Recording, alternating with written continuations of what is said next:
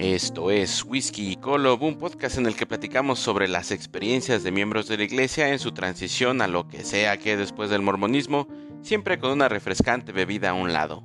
Permítanos invitarles a nuestra cava a degustar los mejores temas que discutiremos en cada episodio. Pónganse cómodos y acompáñenos diciendo salud.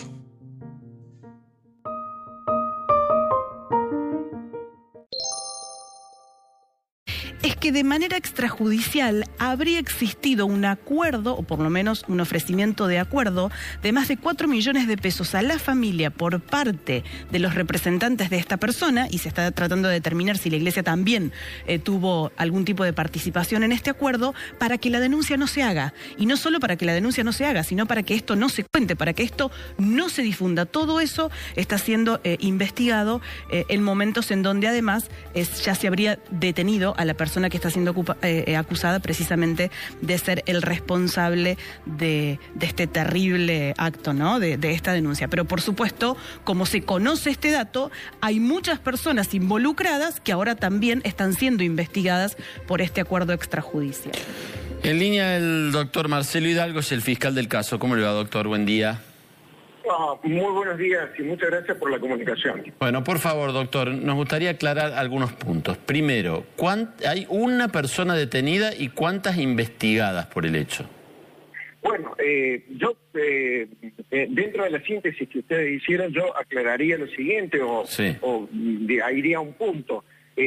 La, la causa fue investigada, la denuncia se formuló, estos hechos se remontan al año 2017, en septiembre de 2017, la, eh, el abuso sexual, eh, la persona que está acusada y que ya está en estado para que se lleve adelante el juicio oral, pues no va a ser público por el, tipo de delito que se eh, dilucida, es Marcelo Moreno Pérez, un integrante de la Iglesia Mormona, de los, un integrante de los hombres jóvenes responsable. estos episodios se remontan a esta situación en la que eh, Marcelo Moreno Pérez trasladando a una niña eh, de una actividad coral que se hacía en la iglesia, abusó de ella llevándola a su domicilio particular eh, con acceso carnal y bueno, allí se produce por supuesto un episodio que es catastrófico para esa niña y esa familia. Lo cierto es que después de esto se lleva adelante la investigación, se logra establecer con perfiles genéticos de ADN, restos del ADN, muestras de semen, eh, en, detalles que voy a oír, por supuesto, con el grado de certeza para establecer que este ataque sexual había existido. Esta persona permaneció en libertad, la causa llegó a fines del año pasado a la Cámara, y a fines del año pasado se celebró un convenio, y acá eh, aparece, por decirlo de alguna manera, ya con la investigación muy avanzada y ya radicada en la Cámara, un convenio de reparación entre los representantes legales de la Iglesia mormona, conocida como mormona, o de Jesucristo de los Santos de los Últimos Días, por el cual se le, eh, se le paga cuatro millones y medio de pesos y el convenio este dice sin reconocer ningún tipo de responsabilidad de la iglesia. Bueno, acá aparecen eh, dos o tres aspectos, si usted me permite, Jorge, que son los inéditos, insólitos y también yo digo eh, son verdaderamente sórdidos y inaceptables y deplorables. Eh, fuera de esto, que es eh, el acuerdo económico, que es lo único positivo, indudablemente, para que esta familia, esta niña pueda llevar adelante esta penosa situación de la mejor manera, en ese acuerdo, que quiero explicarles esto, no va a tener ningún tipo de afectación a la investigación, perdón, al juicio penal, ningún tipo de afectación. En ese acuerdo se le prohibía vincular a Marcelo Moreno Pérez, que es el autor de este ataque sexual, se le eh, se le impedía vincularlo con la iglesia, lo cual no es cierto porque claramente resultó un integrante de la iglesia y lo hizo en el marco de esto. Otra de las cláusulas era que no podía responsabilizar a nadie de la iglesia, absolutamente a nadie de la iglesia, que no fuera eh, esta persona Marcelo Moreno Pérez. Es decir, no podía haber ninguna otra persona vinculada a estos episodios en los que ella resultó víctima. Y lo otro que también resulta verdaderamente, eh, para utilizar una expresión, eh, esto de la confesión de parte, eh, una de las cláusulas decía, dice que no puede hacer ningún tipo de manifestación ni pública ni privada sobre la vinculación de la Iglesia con estos episodios, lo cual es verdaderamente escandaloso por donde se lo vea, porque yo estoy seguro, porque como mm, Jorge en toda su trayectoria, usted ha seguido y ha visto estos episodios de abusos sexuales en el mundo, ahora que lo reconozcan por escrito, que puedan por escrito terminar de decir que esto ha existido, más allá de que precisamente lo que pretenden eh, hacer es mm, eh, desvincular de cualquier tipo de responsabilidad de la Iglesia, lo cierto es que estos episodios han existido y este acuerdo escrito, firmado, no hace sino documentar esta situación. Eh, y bueno, nos hemos encontrado con ese panorama que fue el que nos llevó a motivar la detención de estas personas. Eh, ¿Por qué, eh, Jorge? Porque bajo estas condiciones, donde hay un acuerdo en el que se pretende direccionar de alguna manera, que vuelvo a repetir, sin ningún efecto posible en el proceso penal, la investigación, sin tener responsabilidad de otros posibles miembros de la Iglesia, lo que se va a dilucidar en el debate, no hace sino plantear una interferencia que desde ya eh, como le digo, no tiene ningún efecto en el proceso penal. Pero, doctor, ¿ese acuerdo estaba firmado? Ese acuerdo está firmado... ¿Y firmado por quién? Por, representantes de la Iglesia, los apoderados legales de la Iglesia, ¿sí? Eh, que reciben poder eh, de los responsables de la Iglesia en Argentina y los la familia de la víctima que eh, básicamente la mamá y el papá. Y esos acuerdos, eh, doctor, espéreme un segundito, esos acuerdos, más allá de este en particular, porque tendrá que eso, sus formas y demás, esos acuerdos, algún tipo de esos acuerdos son legales en la Argentina, se pueden hacer.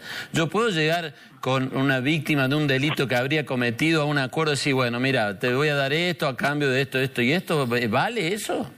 Yo, yo le digo que es lo único positivo de ese acuerdo y es lo único que vale de ese acuerdo. Lo único que es positivo de ese acuerdo es que la Iglesia le haya pretendido reparar semejante daño a, eh, esta, eh, a esta familia, a esta víctima. Eso es lo único positivo y lo único que vale. El resto de las cláusulas como esta, que pretenden de alguna manera eh, dirigir o direccionar, a callar la situación, bajo ningún punto de vista tiene ningún valor. De hecho, eh, esas cláusulas son absolutamente nulas y no tienen ninguna repercusión en el proceso penal. Pero digo, lo positivo, en todo caso, de ese acuerdo ha sido que eh, esta suma le va a permitir sobrellevar con el tratamiento que necesita esta niña la situación. Y le cuento algo, Jorge. Eh, en, la Cámara Gesell, después de relatar todo el episodio tan penoso para ella, lo último que dijo cuando la, psicóloga la entrevista eh, le pregunta, ¿y, vos qué deseas? Que lo metan preso. Bueno, ayer se concretó, fue detenido, va a ser sometido a proceso, a juicio oral, y en el juicio oral vamos a tratar de dilucidar quiénes pueden haber sido otros partícipes y quiénes pueden haber encubierto esta maniobra. ¿Por qué le digo esto también, Jorge?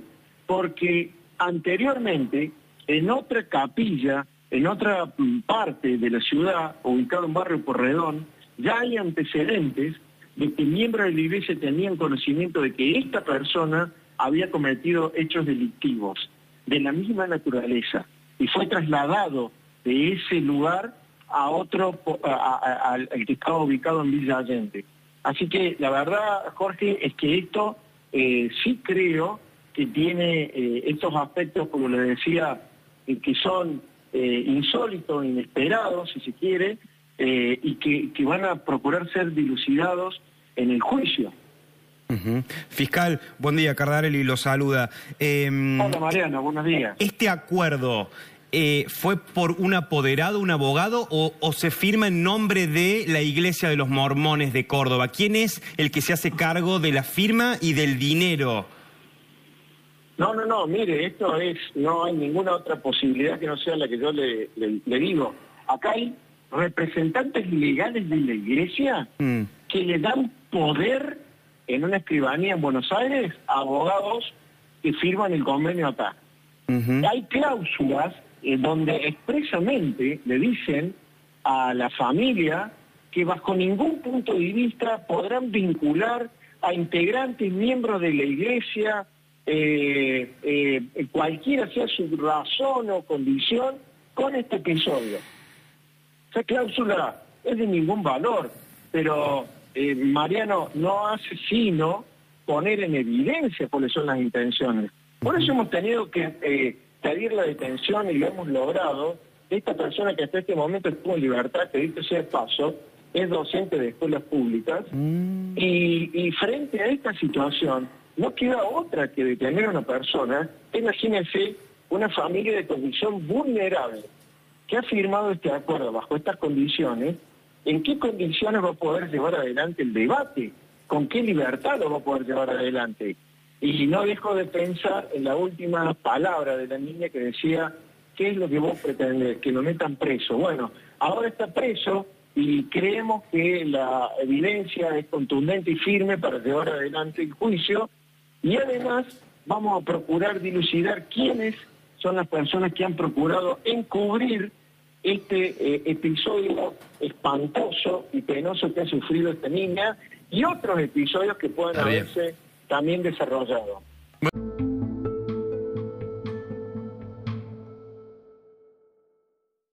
Eh, les damos la, bienvenida, hermanos y hermanas, a este episodio de renacimiento, de bautismo y confirmación de este podcast de Whisky Color.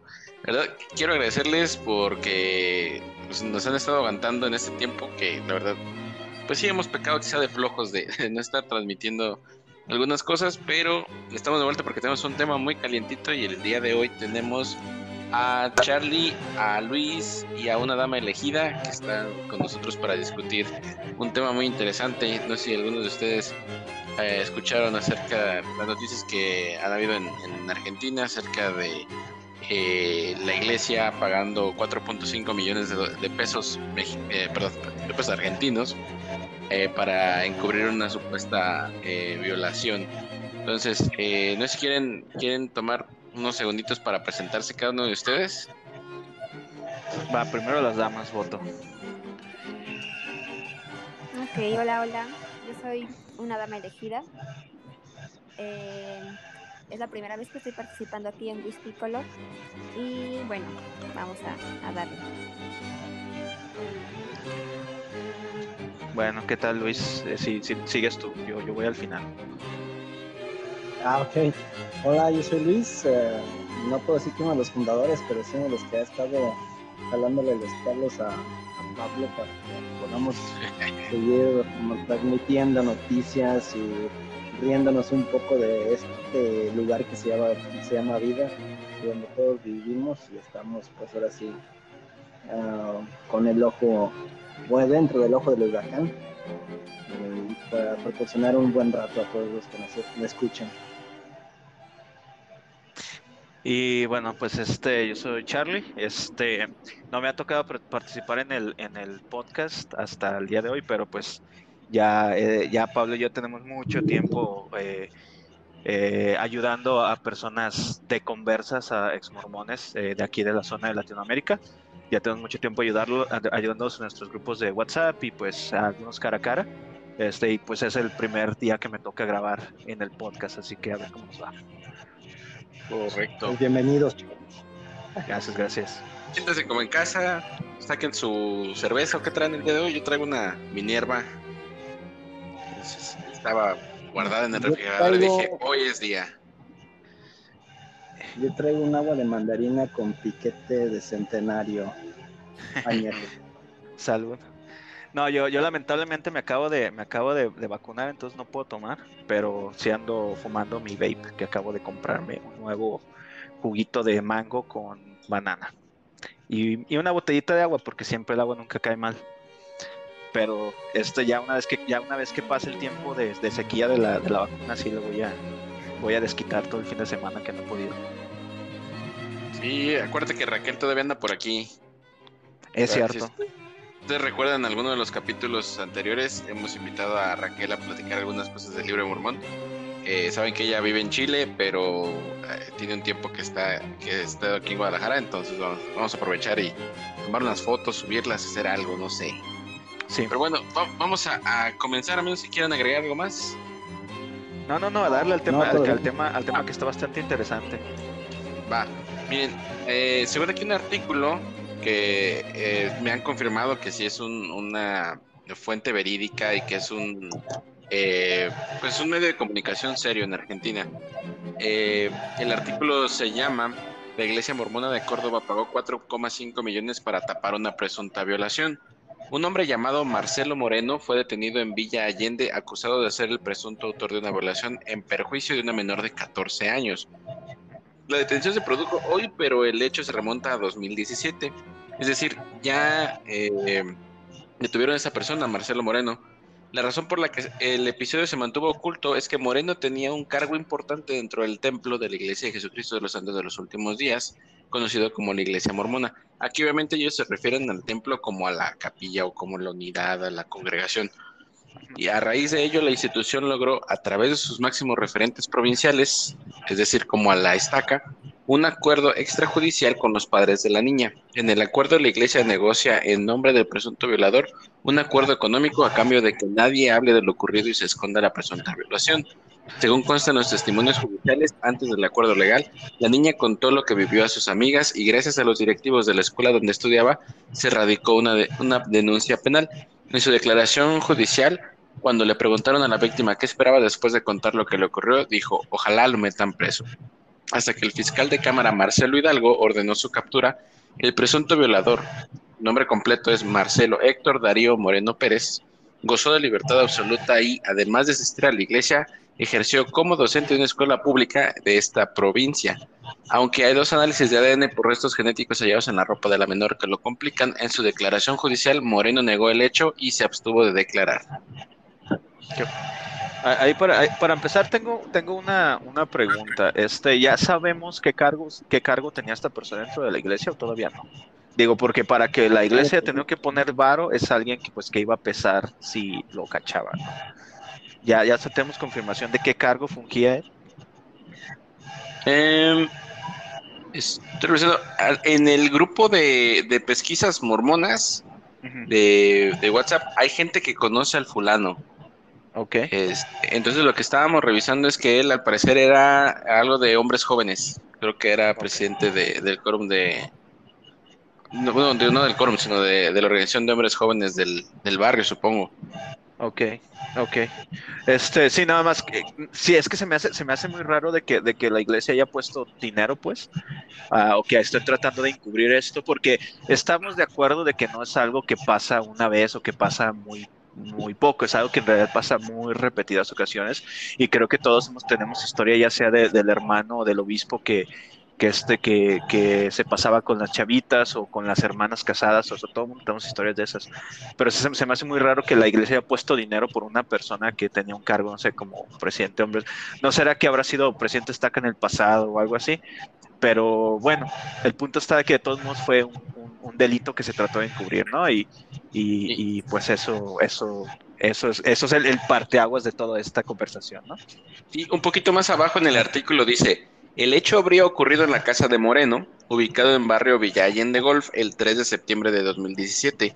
Ese día, Marcelo Moreno, que se desempeñaba como presidente de los hombres jóvenes, se ofreció a hacerle un favor a la madre de la menor que se encontraba con problemas personales. La madre de la menor abusada había llegado a Villallende pocos meses antes con tres hijos a cargo proveniente de otra localidad del interior. Fue la propia iglesia que designó a Moreno como su acompañante. Supongo que algo así como maestro orientador o algo así. En la investigación penal, dependiente del acuerdo económico, la menor contó que su presunto atacante necesitaba de la confianza de su madre porque era parte de la iglesia. Era el presidente de los hombres jóvenes dentro de la iglesia son los que van en camino. Muchas veces Marcelo Moreno había llevado a toda la familia a eventos como la Santa Cena, una ceremonia común en la religión, o sea, los llevaba a la capilla los domingos, ¿no? Sí, a, mí una cosa que se me hace que se me hace interesante de este tema este es el hecho de quién está reportando, o sea, son páginas ah, como mencionaste, páginas serias eh, de, periodismo serio y este video, eh, no sé por qué no estoy familiarizado con los medios argentinos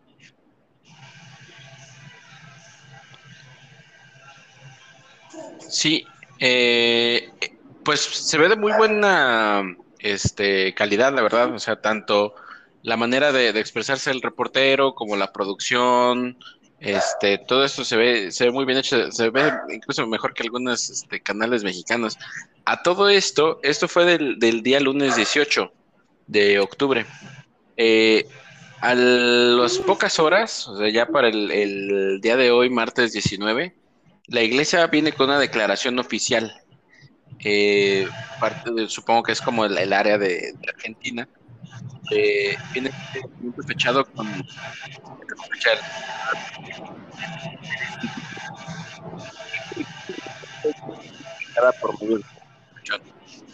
Pongan atención aquí algunas cosas para, para analizar eh, a detalle.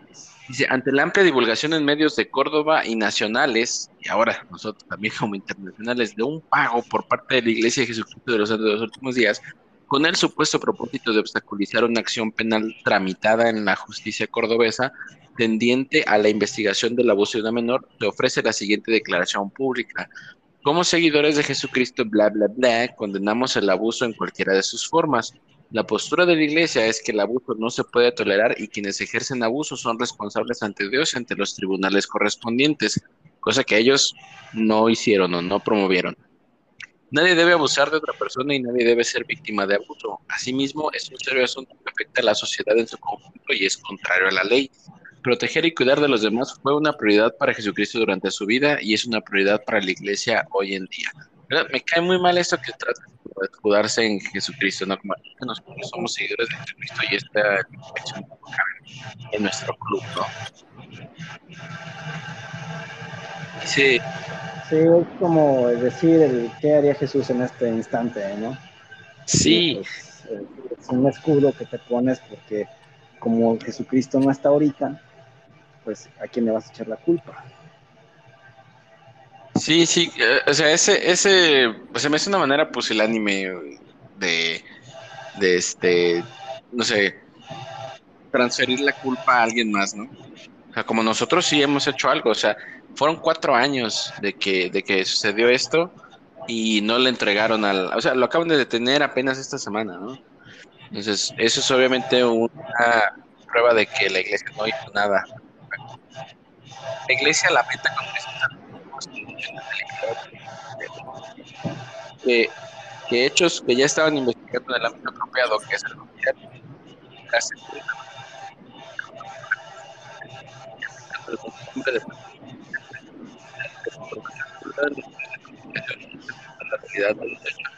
a ver que a partir de la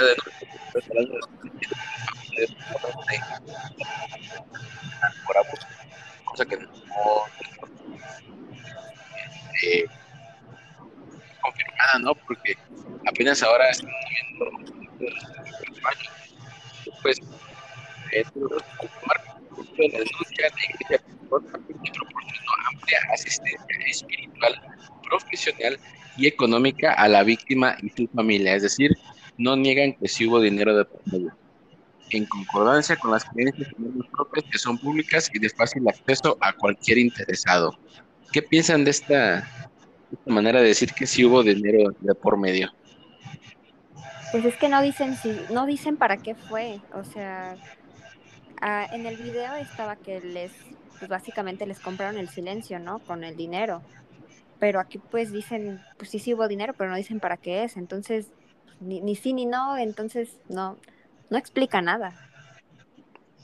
Sí, claro, es, algo tan vago como decir, se les asistió, ¿no? Con, dice, asistencia espiritual, profesional y económica a la víctima y su familia. Pues quizá ni fue tan buena la asistencia, porque a fin de cuentas tuvo que venir la gente de su propia escuela a ayudarle a, levantar la denuncia. E, es que, es que eso es una manera muy cobarde de decir, este, así dimos una, un soborno, dimos una mordida para que no nos mencionaran en los trámites de esta cosa, nos lavamos las manos Este, y, y, pues ahí nos vemos, ¿no? Este, cómprenos a Jesucristo porque esto es el producto que les vendemos y pues vengan a traernos sus diezmos. Eh, pues es como, como, todo, como todo lo de la iglesia, o sea, sanitizado, limpiado, estéril, una no respuesta. O sea, están diciendo si dimos dinero, pero no dimos dinero, o para qué lo dimos, no vamos a, no vamos a decir. Y que las finanzas muy transparentes, o sea, eso no es cierto. O sea, estoy seguro de que si uno va y busca la información de ese dinero, de dónde salió y para qué se utilizó, no lo vamos a encontrar porque estas compras no son transparentes. Entonces, es, es una, es una simplemente una, una declaración de, relaciones públicas para ellos lavarse las manos y aventar ahí todo el, asunto a otro lado, ¿no? Claro, y de hecho, de esa misma manera toca el acuerdo. Dice, la naturaleza del asunto acordado, es decir, del acuerdo firmado,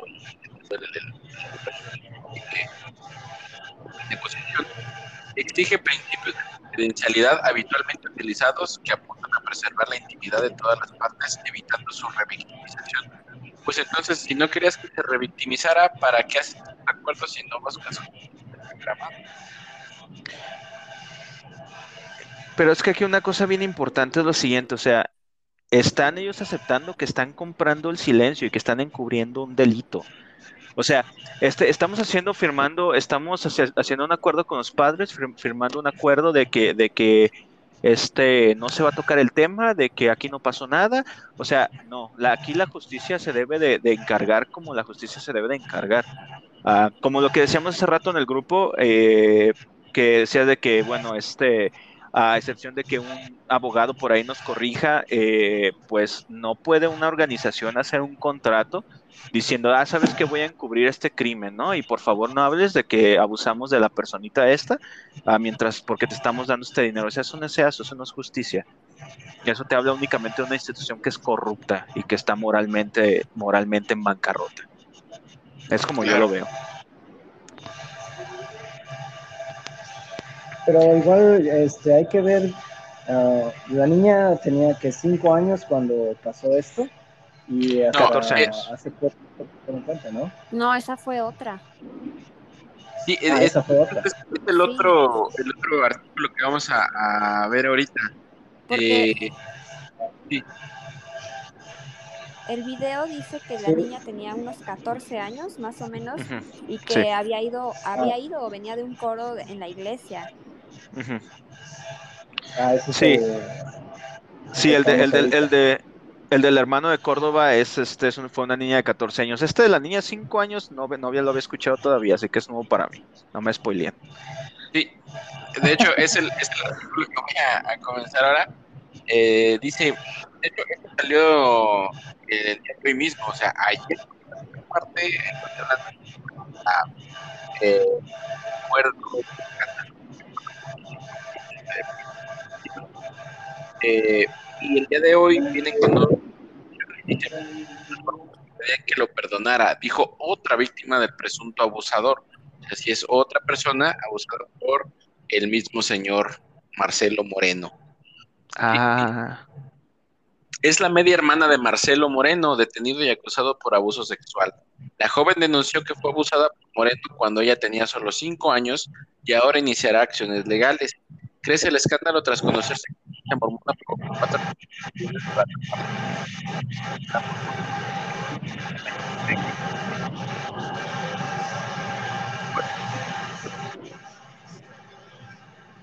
yo creo que en cierto momento este tipo de denuncias o al hacerse público, que es al fin de cuentas lo que todos queremos, que la misma Biblia que eh, se van a, a, los secretos de las asambleas, la iglesia, la iglesia días, ni es perfecta ni está exenta de este tipo de situaciones. Y, lo que estamos tratando de, analizar también, pues no es de, decir, ah, es que fulano pues era miembro de la iglesia, pero sigue siendo una persona, no. A él como persona tiene que pagar la cuestión que la iglesia está encubriendo a un criminal. sí. Sí, es que esa es la cuestión, la cuestión importante. O sea, sí, o sea, tú como persona, como individuo, eh, debes de, pagar lo que estás ah, ante la justicia, las inmoralidades y el crimen que estás cometiendo. Eso es, creo que todo el mundo estamos de acuerdo, seas o no miembro de la iglesia, ¿no? Aquí la cuestión que, que, que, queremos, que se debe de analizar o que se debe, se debe platicar más a conciencia es por qué una organización como la iglesia está encubriendo este tipo de cosas y por qué está poniendo dinero para encubrirlos. Claro, y, que no es la primera vez que lo hacen, ¿no? O sea, ahorita porque, eh, pues afortunadamente ya hay medios de comunicación y nos podemos enterar de lo que pasa en Argentina, ¿no? En este caso, pero no es la primera vez que pasa y no es la primera vez que se escuchan de casos así, ¿no? Entonces, pues la iglesia muy fácil ha tapado aquí, tapa allá, tapa acá y compra el silencio de las personas, pero ahorita pues ya no es tan fácil. Pero como dicen, ¿no? Por qué lo hacen, por qué lo, por qué lo permiten, ¿no? ¿Por qué callar a las personas solamente porque pues el nombre de la iglesia no quede manchado? Sí, lo que están comentando es interesante en cuestión de que ah, si una persona comete un, un error contra otra y dice, ok, él se metió a mi casa y me hizo esto, mientras no hablen de la iglesia, todo está bien pero como en estas ocasiones ha sido una persona, un líder de la iglesia, que ha estado inmiscuido, ahora sí, en dos grandes problemas de transgresiones eh, sexuales, no digamos dentro de la iglesia, sino también en la vida social de dos, de dos mujeres, eh, y estas mujeres señalan, ok, esta persona dentro de la iglesia o llevándome de un evento de la iglesia a mi, a mi casa me ultrajó o me hizo algo, ahí ya metieron a la iglesia y la iglesia pues se tiene que deslindar de eso. Y eh, yo es lo que, ahora sí como abogado del diablo, te puedo decir, este, yo como iglesia voy a ir y decir, oye, no me acuses a mí, yo soy la iglesia, yo enseño principios correctos, pero este, él los tomó de otro, de otro lado y pues lo siento mucho, pero aquí está, vete a un psicólogo, vete que te alineen los chakras y ya regresa a la iglesia y sigue con, con tu paso a paso para llegar a ser un Dios en el futuro. Y perdona, por favor, perdona. Tu proceso de arrepentimiento y vete. Pero, pero, pero, este, digo, un poquito una contra, un contrapeso a ese comentario que seas Luis, este, uh, sí, eh, eh, estoy de acuerdo. De hecho, la, iglesia, la iglesia se la podría zafar bien fácil al decir nosotros no tenemos un, un clero laico, a todos nuestros, nuestros eh, líderes y todos nuestros ah, pastores, lo que tú quieras llamarlo, es gente que no es entrenada, ni pagada, ni está en la nómina de la iglesia. Eh, que sabemos que entre ahí, entre paréntesis, hay quien sí, ¿verdad? Que sí está en la nómina de la iglesia, pero bueno. Eh, toda la gente a nivel local no está pagada por la iglesia y no está entrenada por la iglesia. Entonces ahí es bien fácil que ellos se deslinden, podían salir con un, con un comunicado diciendo esto. Es como que sí, este, una acción entre nuevos miembros de nuestra comunidad que nosotros estamos muy, ah, lamentamos mucho las enseñanzas de Cristo, bla, bla, bla, bla, bla, pero hasta ahí. Me lavo las manos. Eh, esta, estas personas no están dentro de, de, la iglesia como una como un clero pagado, como gente este, profesional que se dedica a esto, bla, bla, bla. La bronca está donde yo pongo el contrapeso es por qué poner dinero, por qué meter las manos a ese nivel. Este, y hay algo bien interesante, estaba leyendo en los, en los grupos, en el grupo de, ah, no recuerdo en cuál de todos los postings de Facebook que se armaron el día de hoy, ¿no? Debatiendo con gente, con, con hermanos creyentes, con, con, gente que está dentro de la iglesia, uno, decía, uno por ahí decía de que, ah, pero es que, es que esto es algo que la iglesia hace comúnmente, por ejemplo, cuando compraron los manuscritos de Hoffman y cuando compraron esto y esto y esto otro. Y yo digo, ¿Y eso en qué lo hace correcto? ¿Eso que, ¿Por qué lo hace? ¿Por qué la iglesia comprar y sobornar autoridad y sobornar personas, ¿en qué hace correcto eso? O sea, no porque lo hayan hecho una vez o dos veces está bien, está mal. ¿Por qué? O sea, ¿por qué no se cuestionan el por qué la iglesia lo está haciendo? E, es, eso es donde me brinca a mí mucho, eh, me brinca a mí mucho el por qué, el por qué de las cosas, o sea, cómo es posible que la institución que tiene las maneras más fáciles de zafarse, eh, porque de hecho ni siquiera pasó en una capilla, o sea, si haya pasado en una capilla, haya pasado con un miembro de los 70 o del quórum donde ya les pagan dinero, lo que sea, ahí sí te da paso, que ya es gente que nosotros estamos pagándole, gente que nosotros está en nuestra nómina, tenemos que meter las manos por ellos. Pero un líder local en la casa de un miembro, bien fácil pudieron haber dicho, ¿saben qué? Son miembros de nuestra comunidad, lamentamos los hechos, que la justicia se haga cargo y pues todos vengan aquí a Cristo, ¿no?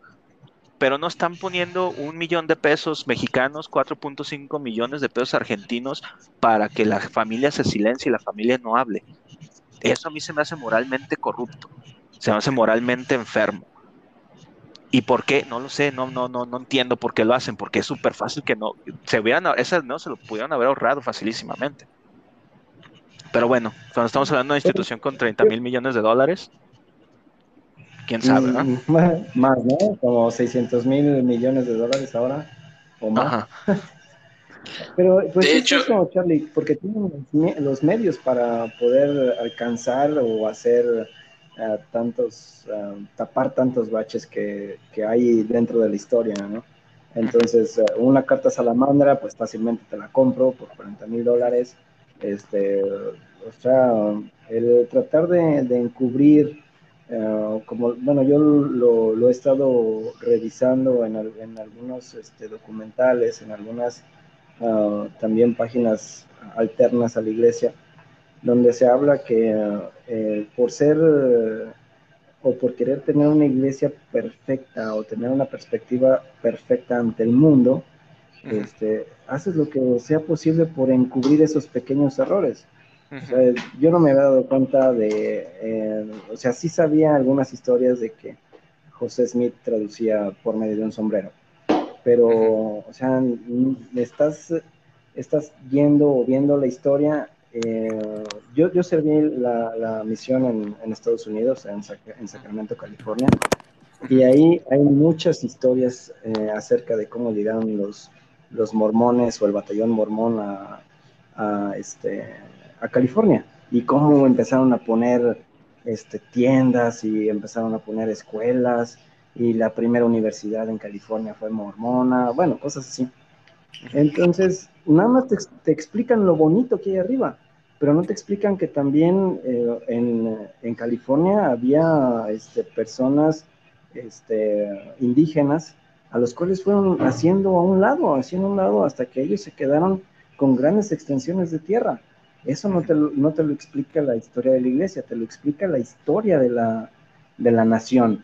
Entonces, si, si hoy en día en, en, Argentina pasa estos hechos que sí son desagradables y que marcan por un lado a los líderes de la iglesia, pues no, no voy a, bueno, la iglesia va a decir, ok, hay que tapar esto, hay que ayudar a las personas, pero hay que este, seguir hacia, hacia adelante con miras hacia la perfección y que ahora sí nos disculpe todo el mundo, pero vamos a seguir obrando con las manos que ayudan a todos los que están aquí y vamos a hacer esto y vamos a hacer La fotografía oficial. sí, si necesitan este dinero, necesitan un psicólogo para la niña y que nos perdonen, pues ahí están 4.5 millones. ¿Por qué? Porque tienen los medios para hacerlo. Yo no tengo los medios para hacerlo, por eso no hago cosas malas, ¿verdad? Sí, la cuestión está que si, si yo fuera una organización con tanto dinero y con una salida tan fácil de mis problemas, la verdad yo tomaría la salida fácil. Este, me, ahorraría el dinero y mejor lo utilizaría para comprarme otro terreno para otro templo, una cosa así, de esas que se van a hacer. bueno, de hecho, me compraba eh, otras acciones de Zoom. Me, me, me, compraba, compraba Spotify para no dejar que suban post podcast eh, ex mormones. Sí, bueno, te quiero poner otro, otro ejemplo, les pongo otro ejemplo sobre la mesa. Uh, yo eh, estando en Guadalajara, mm, no sé si escucharon ustedes de la uh, que agarraron en Estados Unidos al gran profeta Jason de los este, testigos. Son Joaquín. No, de la luz del mundo. Sí, sí, sí. De la luz del mundo. Entonces, él también le hincaron y le hincaron gente, eh, bueno, que él se la hincó primero, pero ya este, él lo agarraron en Estados Unidos y ahí lo tienen ahorita y no ha salido de allá, pero todos están esperando a la segunda venida de este señor ahí a su pueblo de, Guadalajara. Entonces, eh, ellos también tienen los medios para tapar gente, pero lastimosamente la ley en Estados Unidos no se aplica igual que las leyes en Latinoamérica y por lo tanto eh, él ya está purgando una pena, no puede salirse, no puede zafarse. En cambio acá en, Argentina, pues este hombre eh, le están ahora sí dando despacito. Ahorita los medios de comunicación lo están este, ahora sí haciendo que se, que se humille presentándolo ante el mundo como la persona que es. Y pues eso le da mala fama a la iglesia, porque es un líder de la iglesia. Además, al tener ya toda esta cobertura mediática en este caso, eh, va a ser mucho más difícil que puedan solamente como silenciar y, ya, ¿no? Eh, porque la gente va, eh, de cierta manera, pues todos somos, tenemos cierto morbo, ¿no? Por cuestiones relacionadas con sectas, con grupos religiosos, con asesinatos y estas cosas. Nada más dense una vuelta por Investigation Discovery. Ese canal está lleno de cuestiones de mormones asesinos y que este, su pareja y esto, ¿no? Entonces, cosas que llaman la atención periodísticamente tesoro. Y hablando de, del tema, eh, esta persona una señorita, se llama Ludmila, dice que específicamente pidió en la entrevista que sea difundido su nombre y tiene ahora 22 años. Los abusos que, tuvo ella son del año 2005, cuando ella tenía 5 años. dice que Moreno es nada más que medio hermano al tener padre y apellido en común. Lo que puede hacer es eh, está la entrevista completa, son más o menos 17, 18 minutos en el, artículo que voy a poner ahí en, la página de Facebook de Whisky Colo. Y eh, dentro de la denuncia, aquí la está citando a ella, dice, fue en el año 2005, él vivía en mi casa, yo tenía 5 años, y a la siesta cuando ellos dormían, él abusaba de mí todas las tardes, hasta que un día pude contarle a mi papá lo que estaba pasando, porque yo no podía dormir en la noche comienza su crudo testimonio. Por toda la valentía cuesta conocer Ludmila le contó la verdad de hecho a sus En ese momento cuenta que su padre decidió echar a Marcelo de la casa y desde ese momento no lo vieron por varios años. Sin embargo, luego de tiempo, el papá perdonó a Marcelo Moreno y lo volvió a llevar a su casa. Perdonó a su hijo que haya gustado de su hija y relató, como yo mi palabra no valía. Tenía 18 años y le dije a mi papá que quería ver más. Que ahora hará increíblemente lo sucedido a la iglesia le dijeron que tenía que preguntar a Moreno en la iglesia me decían que lo era él que era chico que tenía una vida por delante e iba a cambiar. Aunque sea religioso sé que, cambian. Ah, es por ese motivo que luego de cumplir 18 años decidió dejar la iglesia odio, mucha bronca, porque siento la iglesia se supone que tendrían que ayudar a las personas que pasan por eso y las personas que no lo hicieron, no las personas que lo hicieron. Por otro lado, aseguró que se sorprendió de que la iglesia haya pagado dinero para ocultar el hecho del abuso de 2017. Nunca pensé que la iglesia mormona iba a pagar eso para hacernos callar. Me da bronca que haya quedado suelto y le haya pasado eso a las chicas. Me siento culpable de no haber hecho nada. Eh, y, es que, y es que eh, o sea, estamos hablando de una persona que es un abusador sistemático, o sea, que ya tenía, ya tenía precedente, ya sabía que la persona abusaba, eh, que abusó de otras personas, que de nuevo bajo un sistema patriarcal se le dio preferencia al, hombre que a la mujer, porque pues este, el, hermano obviamente tiene, tiene un futuro por delante, las chicas no importan, porque pues ellas no pueden tener el sacerdocio ni pueden oficiar, ¿verdad? De nuevo, a mí lo que a mí me hace mucho, mucho ruido, este, eh, y se me hace muy estúpido, para ser, para ser honesto, se hace muy estúpido, es el hecho de que este problema tenía, una, tenía eh, salidas muy fáciles. También hay una cosa bien importante, es la responsabilidad que tiene la familia del, del abusador. Porque en el caso, en este segundo caso que me estás contando de la media hermana que nos estás platicando, la media hermana, si ellos se dieron cuenta que había pas estaba pasando un abuso de hace mucho tiempo, de ese entonces, a esta persona se le entrega a las autoridades. desde, ah, desde, este, desde ese entonces esta persona se le busca, se, se, busca que se le ayude, se busca que se reforme, se busca que pase por lo que tenga que pasar y después se reincorpora a la sociedad. No es simplemente, ok, te vamos a perdonar, regresa a la iglesia, este, ten tus llamamientos, estate en contacto con otros jóvenes. Ahora sabemos de dos casos, es, y, no quiero sonar falaz, pero ¿cuántas otras chicas no pasaron por este abuso también? Uh, ¿Cuántas más historias no van a salir de personas? Estoy seguro que con este, esta carga mediática que se está viendo, va a, se va a abrir la coladera y van a empezar a salir más cosas. Eh, pero sí, o sea, se me hace lamentable el hecho, no, no me extraña de que, de que por la estructura patriarcal de, de, de, la iglesia se le dé la preferencia al hermano y a las, a las, a las niñas este, se les calle y se les deje de un lado, porque pues obviamente el valor de las mujeres en la iglesia es menor. Eh, no, no me extraña, pero se me hace lamentable de que tomen de que sigan ese camino tan estúpido y tan complicado de cosas cuando bien fácil se pudieron haber deslindado de problemas, cuando la familia bien fácil pudo haber institucionalizado a esta persona, meterla a reclusa y se pudo haber, haber reincorporado a la, sociedad de una manera saludable, ¿no? Ahora, se le dejó mucho tiempo, se le dejó oficiar, se le dejó cargo a los jóvenes y no sabemos qué tanto más desmadre hizo y qué tantas otras personas no están haciendo lo mismo detrás de la iglesia, en, en, ese, en ese lugar, ¿no? Sí, claro.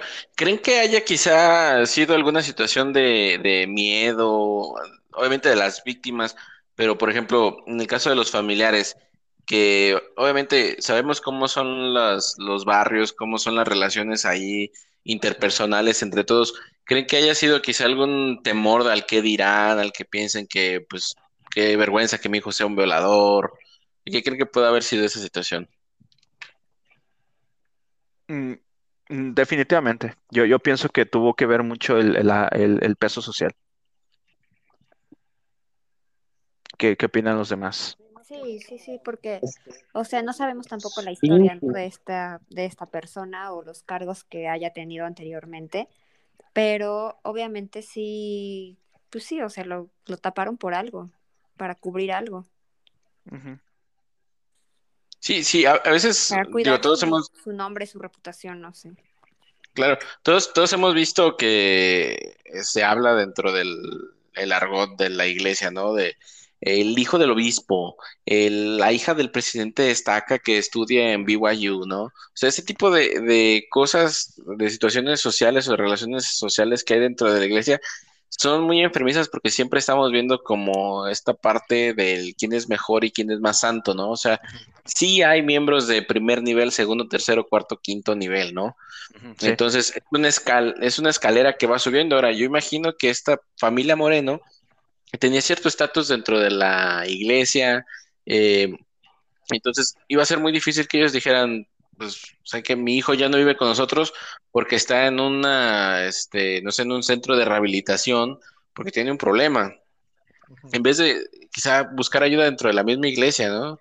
Eh, con gente este, que, que tiene esa, esa capacidad, pero pues no, o sea, quizás la misma, la misma ignorancia, no tratando de, defenderlo en, ningún momento, pero, o sea, esa misma ignorancia o, esa misma falta de acción vino a afectar a gente mucho tiempo después. Sí, y, es bien interesante el, tema que tocas porque creo que es una cosa que todo mundo, eh, eh, cosa de cultura mormona, creo que es más de cultura que de dogma y de doctrina, ah, que todo mundo sabemos y todo mundo uh, ah, este, lo reconocemos el hecho del estrato social en los estratos sociales dentro de la iglesia, ¿no?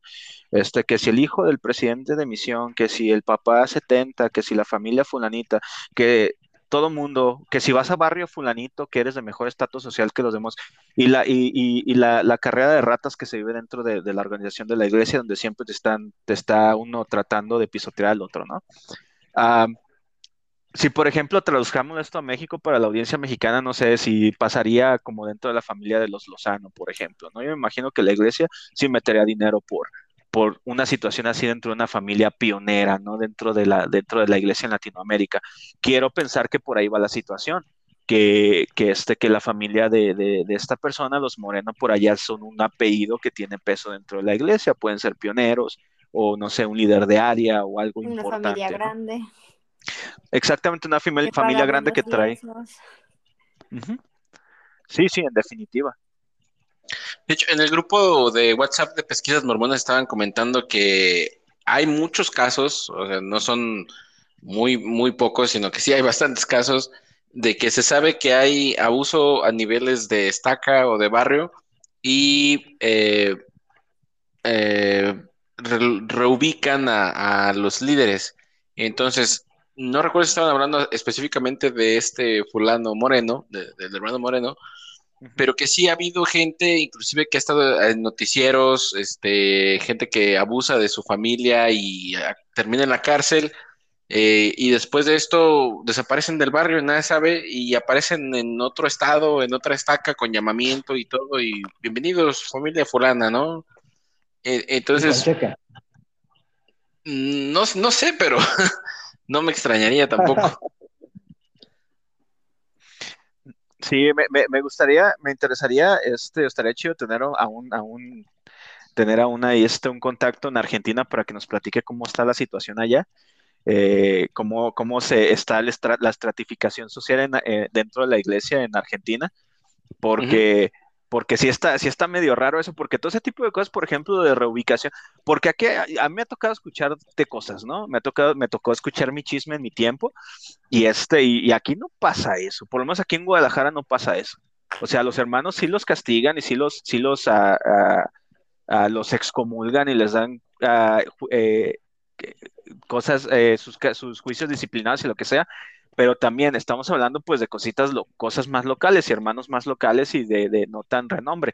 Yo imaginaría que, por ejemplo, en Ciudad de México, si le pasa a, a, una de las familias grandes de allá algo así, yo sí pienso que pasaría una cuestión así. Y que también por el otro lado la hipocresía, ¿no? Porque todo el mundo así de que, ay, la iglesia católica hace esto, la iglesia católica hace lo otro, cuando aquí se hace la misma pinche chingadera. Se hace lo mismo y hasta peor porque, porque por lo menos la iglesia católica sí tiene la gente dentro de su payroll y esta banda no la tiene, o sea, simplemente sabes que te excomulgué, ya está como, dale como quieras. Sí, además que, digo, es una, es una escalera y esto llega siempre a la autoridad de área, a los setentas, al quórum de los doce, y, y yo creo que, digo, aunque ellos quizá no pueden hacer algo directamente, el hecho de que estén informados significa que ellos pueden hacer eh, más al respecto, ¿no?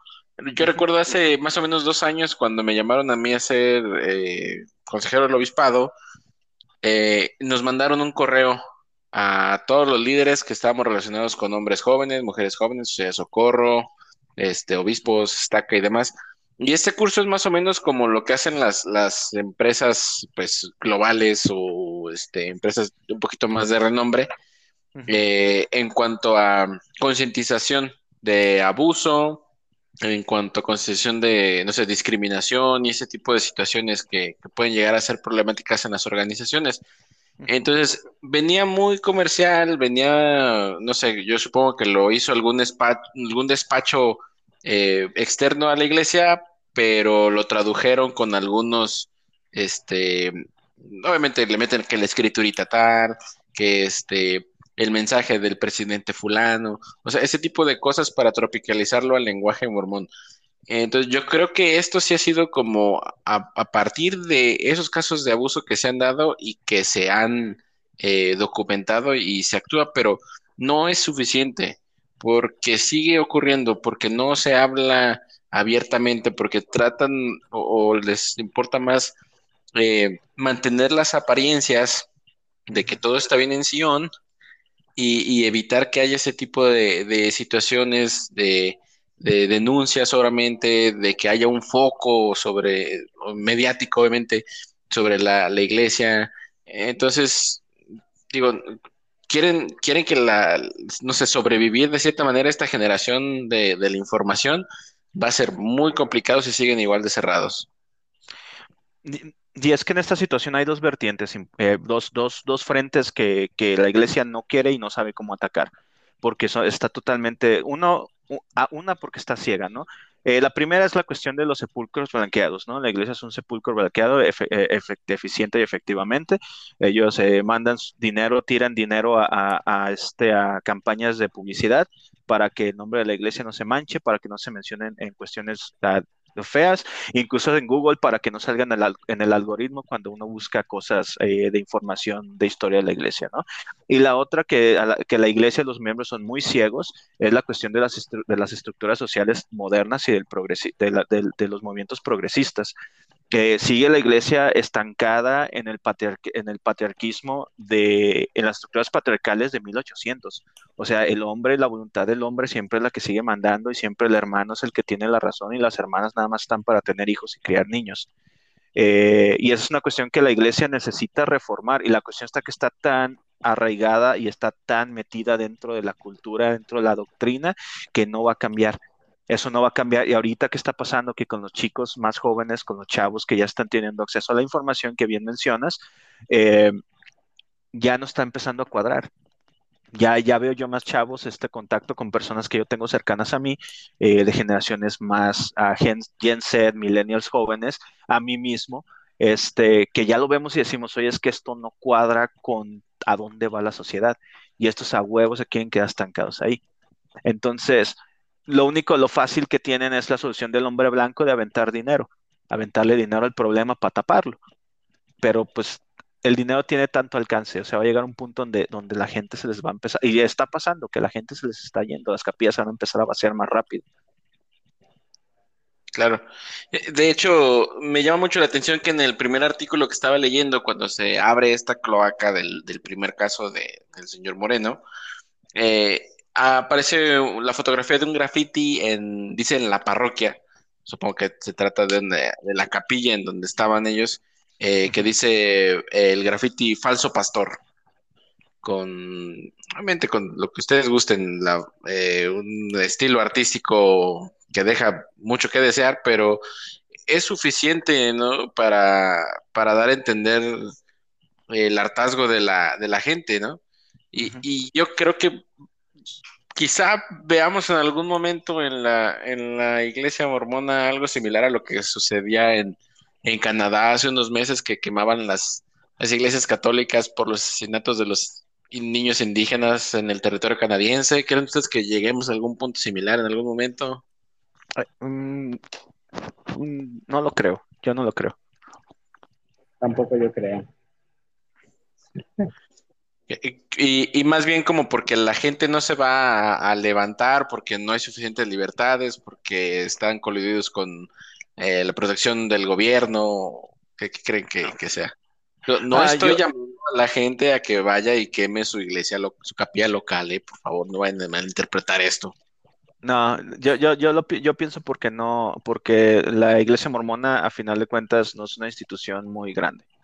Entonces no es como un icono que, un icono que, la gente o el pueblo vaya a querer a tumbar. Va a ser como nada más el asmerreír de las noticias locales, cuando mucho, eh, quizás vandalismo a ese nivel, más graffiti, lo que tú quieras, pero no es como, por ejemplo, un escándalo como a nivel de la Iglesia Católica. Este, si pasara eso de nuevo, una revelación así dentro de la Iglesia Católica, yo sí vería un poco más de iconoclastia. Yo no lo veo ahorita por eso, porque la iglesia mormona es, al final de cuentas, un nicho, ¿no? Y, y, pues va a ser eso, nada más va a ser el, el, el, chiste del, el chiste de, de, o el punchline de los chistes locales, pero no creo que vaya a haber una iconoclastia o, o grupos de choque que vayan a vandalizar la iglesia a ese nivel, o las capillas a ese nivel. Sí, además creo que, que el perfil del mormón es una persona este, civilizada, respetuosa eh, de, las costumbres, sí, como muy, muy conservadora, ¿no? Y, y sí, en Canadá, pues llegó una juventud que además estuvo, no sé, estaba al, inicio de la pandemia, entonces, no sé, como que tenían que este, expresarse de alguna manera tanta frustración, ¿no? No, y, y, que aparte de lo que... Tenían mucha energía y ya pues, decidieron hacer eso, traían su propio enojo. Y, pues, primero que vieron fueron cerillos y una capilla hecha de madera y pues órale, quemarla. Sí.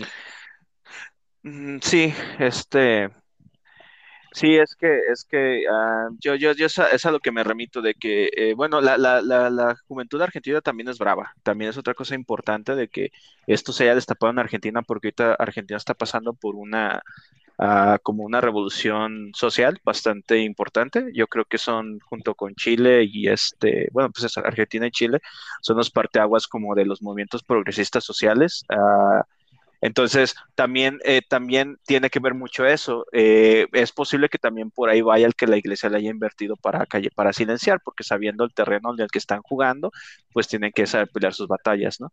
Ah, entonces, yo sí podría a lo mejor ver acciones un poco más radicales dentro de, la comunidad de Córdoba en Argentina, pero sí no lo ve, yo no lo vería a ese nivel, yo no vería como, gente quemando iglesias o agrediendo misioneros, ¿no?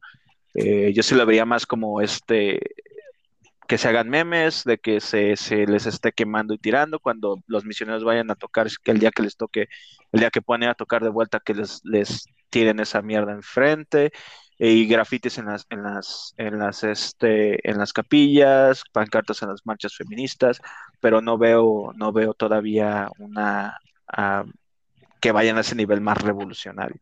Sí me gustaría, no por cuestiones de, lastimar a gente, ojalá no me gustaría que nadie saliera lastimado, ni es una llamada a acción, pero sí me gustaría ver, ver un poco más de acciones radicales, que, sientan un poquito el rigor. Que le inviertan un poquito más de 4 millones, 4.5 millones, que utilicen ese, todo el dinero que están apilando, que lo utilicen un poquito para, para renovar sus capillas. Un pedo así. Yo creo que sí puede que pasen cosas, ¿no? Como, como dices, eh, a lo mejor no tan graves, ¿no? Pero honestamente de los miembros de la iglesia no, porque viendo así en Facebook y lo que se, estuvo compartiendo hoy, que vi en las redes sociales y así, eh, la verdad es que me causa, no sé, no sé, me da como, me da algo, no sé qué, pero que los miembros se rían de ese tipo de noticias, ¿no? O sea, que sea tan, tan, que sean tan incrédulos, ¿no? O sea, pueden creer en un libro falso, pero no pueden creer que, esto pasa con los miembros. Eh, la verdad es que los, no sé, siento que en Latinoamérica están muy, pues muy ciegos. O sea, no hay como otra forma, ¿no? como que nada de lo que pasa, todo lo que tiene que pasar en la capilla, todo es bueno y todo es maravilloso y, nada pasa, nada, nada malo pasa, ¿no? Entonces, eh, yo sí esperaría que pasara algo y, y, va a pasar, ¿no? O sea, va a pasar porque pues, ya todo el mundo se está enterando de lo que está pasando. Es muy difícil que lo, que lo oculten en los medios, ¿no? Pero sí creo que los miembros muy difícilmente harían algo, porque su escudo es la iglesia es perfecta, los miembros no. Sí, no, y, una cosa, y una cosa bien importante, digo, para, para apoyar un poquito el punto que dices, este, y es algo que entendemos los cuatro perfectamente, la iglesia es una, una religión, un culto fundamentalista donde la gente, incluso nosotros, este, los que estamos fuera, entendemos lo, lo adoctrinada que está la gente adentro, ¿no? Este, y, y sí me da pavor el escuchar que la gente defienda a la iglesia o defienda a las personas, o, o como lo, como mencionas, Dama, que este, que que se rían de la situación en lugar de, de, escandalizarse, decir, oye, no manches esto, no, ¿cómo es posible que esté pasando?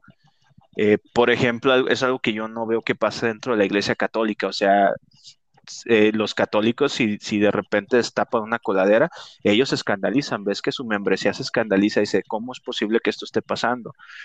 Eh, pero acá en la iglesia la gente está tan adoctrinada y está tan lavada del cerebro que lo primera, su primera reacción es, la iglesia es perfecta, eh, la gente es imperfecta y hay que, que está de mal, que, está de malo de que el hermano se haya, se haya este, haya, haya pasado, se haya pasado de vivo un poco, ¿no? Este, pues él aprovechó, ¿no? Eh, eso es, eso es una, una, una cuestión bastante eh, perturbadora, ¿no? el escuchar que la gente reaccione así. Sí, sí me causa algo, algo de, de, de, molestia, algo de, de, sí me escandaliza bastante, pues. Sí, eh, yo, yo no me hubiera imaginado que hay tanta gente dentro de la iglesia tan insensible ante este tipo de situaciones, porque, por ejemplo, lo veía en las publicaciones que ha habido durante este último par de días acerca de esa situación, eh, como dices, tanta, tanta gente que dice, no, es que la iglesia es perfecta y a mí me queda nada más confiar en mi líder, porque eso es lo que me han dicho, o sea, yo no tengo un sentido común, yo no tengo sensibilidad, no tengo corazón eh, para ponerme en los zapatos de la víctima que ha sido abusada por, por líderes de la iglesia, ¿no? Entonces, ¿qué, qué sucede? Que, que esto mismo se va permeando a los hijos y se va permeando a los quórumes, se va permeando a, las clases de, mujeres jóvenes en las que pues ellas están victimizadas siempre, ¿no? yo la verdad, eh, siendo sincero, creo que, que eh, no van a dejar mentir, eh, todos nosotros siendo hombres, mujeres jóvenes, adultos solteros, siempre hemos visto dentro de, de esos grupos eh, cierto eh, grado de, abuso o este eh, mismos miembros, por ejemplo, entre diáconos, presbíteros o maestros, este, yendo sobre las mujeres jóvenes, pero no en un plan como lo que llamaban del cortejo, ¿no? Es como de, ay, mira la fulanita, ¿no? O sea, cuestiones que, que sí son como muy de, de terrenales, ¿no? Del mundo, lo que llamamos del mundo. Eh, pero no es una manera sana, ¿no? Y, digo, creo que cuando uno es joven y tiene las hormonas a, todo, yo creo que si se hablara de una manera más abierta acerca de la sexualidad y no como algo prohibido, como algo castigable, se pueden evitar mucho estas situaciones con, con la gente informada. Sí, y es que, y es que volvemos a, volvemos a, la cuestión de la cuestión de estructuras patriarcales, es que la iglesia, la iglesia, en la iglesia la mujer es un objeto. No importa que tanto digan de que no, es que el sagrado llamamiento de ser una madre, que eso de hecho ya es un, una, una frase patriarcal y, objetificante, eh, el hecho de que, de que la mamá, a las, a las mujeres únicamente se ven dentro, dentro del rol de madres y únicamente son una fábrica de niños.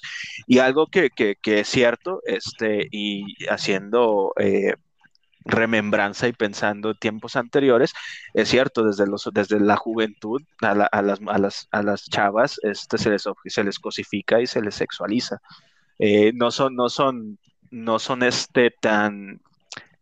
Bueno, de hecho sí, incluso a veces el lenguaje también inclusive es un poco subido de tono, pero, pero este, pero sí, o sea, todo el tiempo se te está preparando de a ver a quién, quién te ligas, a ver quién te gusta, y hay que salir con fulanito, salir con sultanito, es que la chava te está poniendo bien bonita y para que la busques cuando llegue la misión. Las piñas de los misioneros, las víboras, todo ese tipo de lenguaje interno, ¿no? Exactamente, exactamente, donde a las chicas no se les ve, no se les ve este como, como, como personas, se les ve como objetos. Entonces, no sé, Dama, a mí me interesa ver tu punto de vista de eso porque tú fuiste una mujer dentro de la iglesia, me gustaría ver tú cómo te sentías durante esas experiencias o cómo tú te sentías cuando estabas dentro de la iglesia. Este, ¿Qué nos puedes opinar acerca de esto? Sí, pues, por ejemplo, desde las, para empezar desde chiquitos, ¿no? O sea, desde chiquito ya te meten el chip de del templo y de que la familia y la la la, ¿no? Pero cuando entras a mujeres jóvenes es cuando ya va, ahora sí que el curso intensivo, ¿no? Porque todas las metas hablan de, de ser mamá y de tu futuro hogar y todo, absolutamente todo, ¿no? Y, y, también, por ejemplo, ¿no? El hecho de que se te dé pues tu medallita por ser mujer virtuosa, o sea, ya desde ahí te están diciendo, pues la que lo tenga vale más que la que no lo tiene, ¿no? y, vaya, o sea, me acuerdo yo hasta ya me había echado mi, primer manual y ya quería hacer otro y, y, a lo mejor yo lo hice nada más por el collar, ¿no? Pero, pero aún así, ¿no? O sea, ¿cómo se le tiene a la mujer que su único propósito en la vida es casarse y tener hijos, ¿no? Y a mí, a mí honestamente eso es algo por lo que yo como que me empecé a sentir incómoda en la iglesia, ¿no? algo que a mí me, yo sí decía, pues, ¿por qué no? O sea, ¿por qué va a ser mi único propósito o lo más sagrado o lo más importante que puedo hacer en la vida tener hijos? Eh, y que siempre hay como esa presión, ¿no? Siempre hay esa presión de que, ay, su tanita no tiene novio, o, ay, ¿cuándo te vas a casar? Ya regresó fulanito de la misión, ¿no? Y que a fuerza tengas que buscarte un ex misionero que te lleve al templo. Sí hay mucho esto de que a la mujer pues no se le ve como otra cosa, ¿no? O sea, lo más que puedes aspirar es ser mamá y llenarte de hijos. Sí, sí, y este... Permíteme un poquito. Eh, son patrones que, que, tenemos o que llevamos porque así nos lo, nos lo han hecho a nosotros. Lo que dice Dama es correcto. Eh, cada uno de nosotros, desde que estamos chicos, estamos en la primaria y nos enseñan desde que el arroyito da hasta que las familias pueden ser eternas. Y eh, yo, pues eso lo aprendí este, cuando estaba en la primaria. Y eso mismo lo enseñé ya cuando estaba como maestro de escuela dominical aquí en, en, la rama.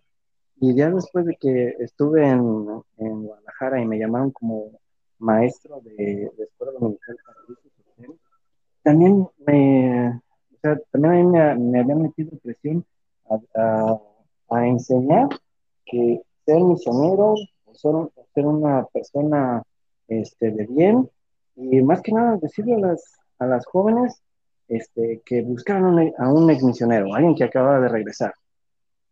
Y yo me metía un poquito más ahí y dije, bueno, eh, hay un chavo que es buenísimo, es trabajador, este, ahí está, o sea, salgan con él.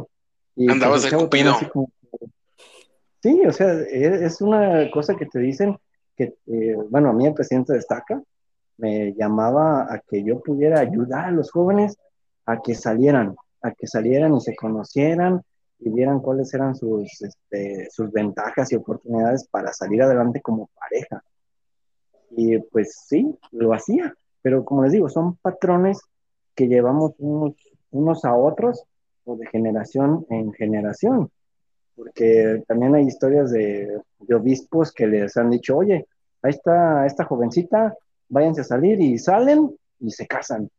O sea, son historias que van, que están dentro de la iglesia y son patrones que se, que se repiten y se repiten dentro de la misma iglesia. El adoctrinamiento, pues.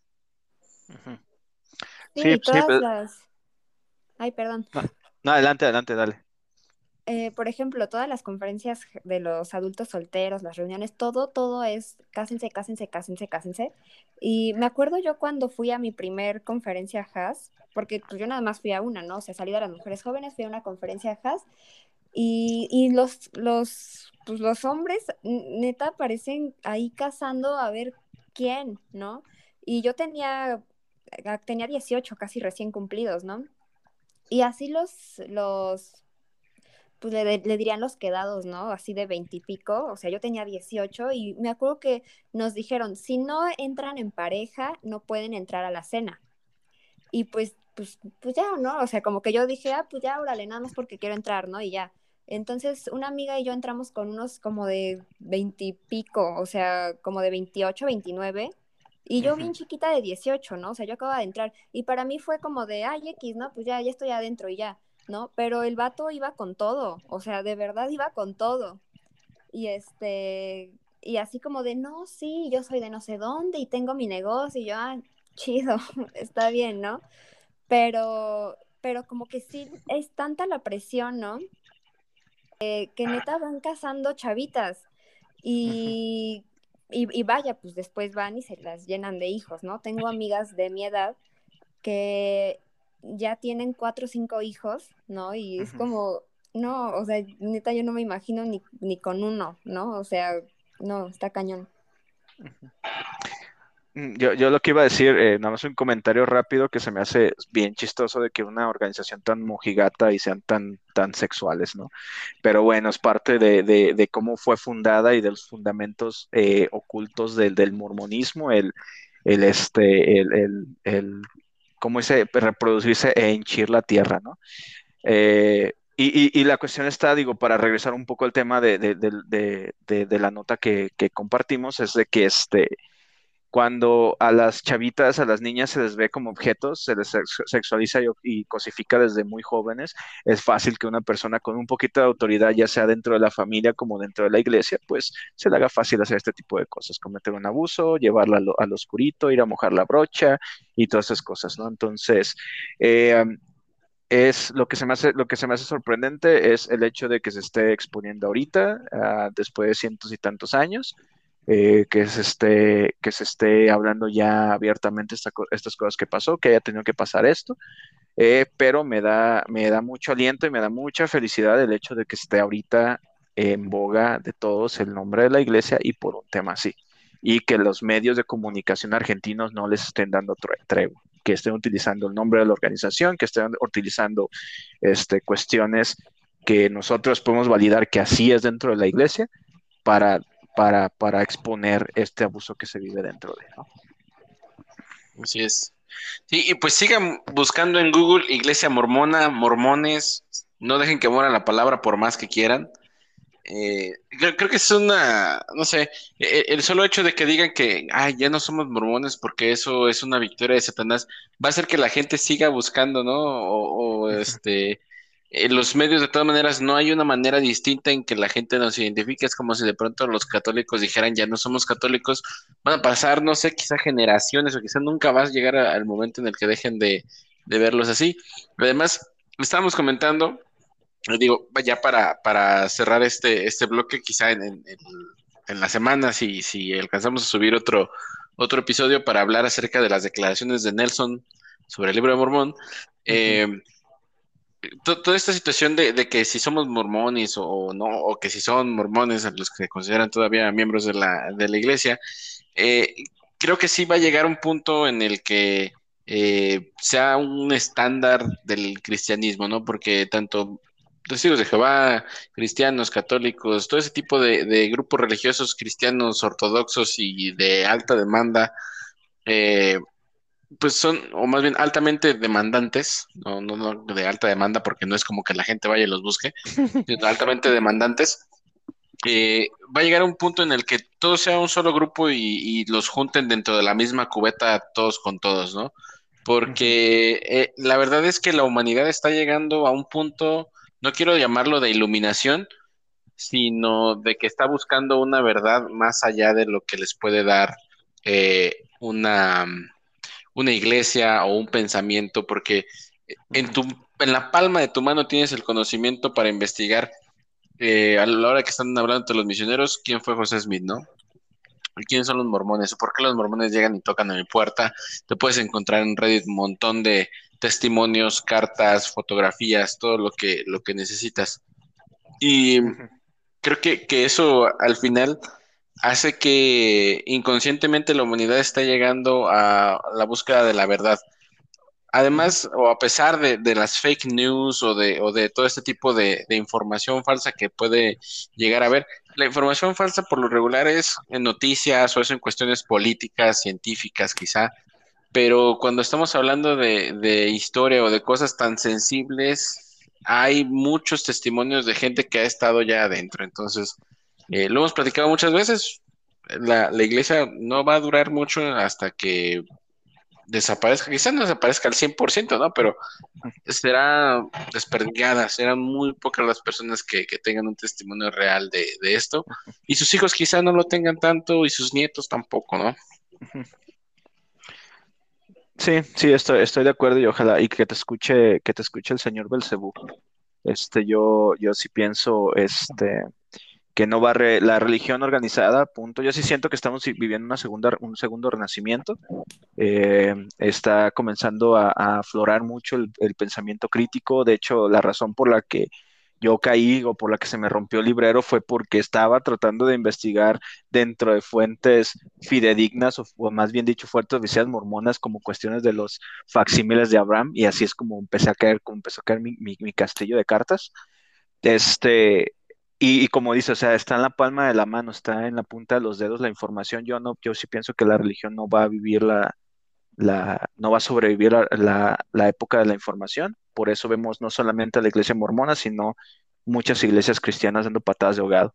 Pero sí que igual, como dices, eh, los invitamos, yo también me uno a la invitación de sigan googleando la palabra, sigan viendo el contenido de los creadores, ya sea de acá de Pablo, también este Dama Elegida tiene su contenido en TikTok, sigan viendo ahí los canales eh, de ex mormones, post mormones, este, eh, y sigan viendo, escuchando los podcasts y buscando información, que no se mueran, no dejen que el algoritmo cambie cambie la narrativa y que se convierta en la narrativa de sepulcros blanqueados que, que vende la iglesia, ¿no?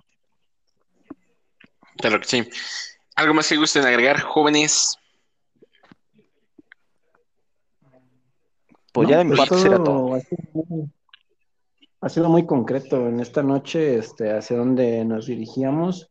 Este, ahora sí es una crítica, este, la considero muy, muy firme, muy, muy fuerte y muy segura en cuestión de qué es lo que está haciendo la iglesia o qué es lo que ha hecho la iglesia en este tiempo de, de la información eh, que pues no se hacía antes. Antes no se sabía de estos uh, sobornos o de estas cuestiones. Uh, bueno, sí sabía, pero muy por debajo del agua de cuestiones sexuales a jóvenes, eh, tanto hombres como mujeres. Este, por ahí yo tengo alguna historia que me tocó en una ocasión ir a, acompañar a dos misioneros aquí en, la rama, ya hace como 20 años de eso. Este, y iban, bueno, me pidieron que los acompañara para hacer una entrevista y la entrevista era a una joven y solamente el misionero se quiso quedar con la joven a solas para preguntarles que si él regresaba después, que si se casaba con él, con él y le dejó un anillo. Entonces son así cosas de, ay, qué onda, ¿no? Con este chavo, qué, qué locura, ¿no? Y pues total no regresó y, ya, pero sí son, son marcas que van quedando en uno y um, el investigar, el investigar acerca de las cosas que son reales o son verdaderas, te da esa fuerza o nos da esa fuerza de poder eh, compartirlo con los demás por, por, estos medios, por el internet, por el TikTok, no tanto haciendo un, este, un bailecito y diciendo vengan a Cristo, sino vengan a la verdad.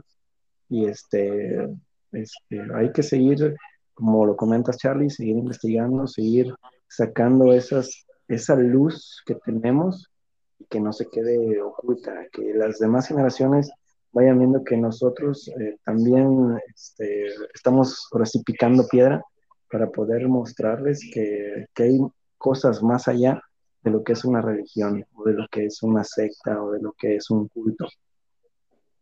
Entonces, este, por mi parte yo cierro con eso, de que uh, vamos para adelante, hay que seguir firmes con esta, eh, esta visión que tenemos de poder ayudar a los demás a que puedan eh, salir de, donde están, ya bien sea en la iglesia que estén, porque hay que, hay que saber de todo y de todos.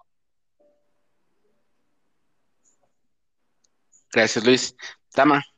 Sí, yo, eh, pues la verdad es que es muy feo, ¿no? Lo que pasó con esta, con esta joven, pero pues qué bueno que, que lo habló, qué bueno que todo esto está saliendo a la luz ¿no? Y, y, que la iglesia, pues aunque quiera tapar el sol con un dedo, pues no, no se va a poder, ¿no? Y, y yo estoy segura de que con esto van a empezar a salir muchos casos más de, de situaciones similares.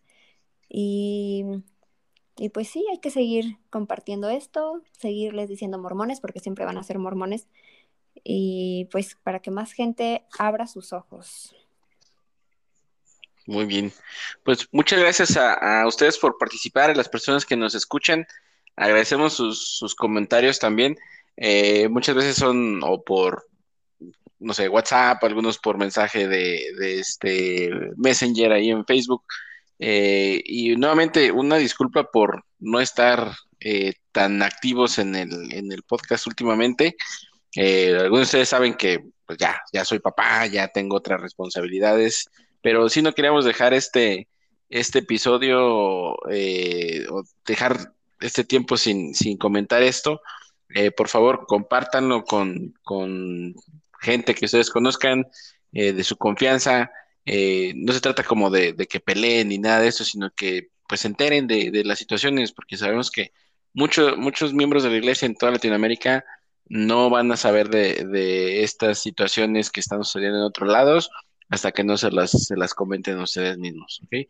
Y pues nada, nuevamente pues agradecerles su, su preferencia, su escucha y pues deseándole buenas noches y salud. Salud a todos. Salud. Salud. Salud a todos. Buenas noches, jóvenes.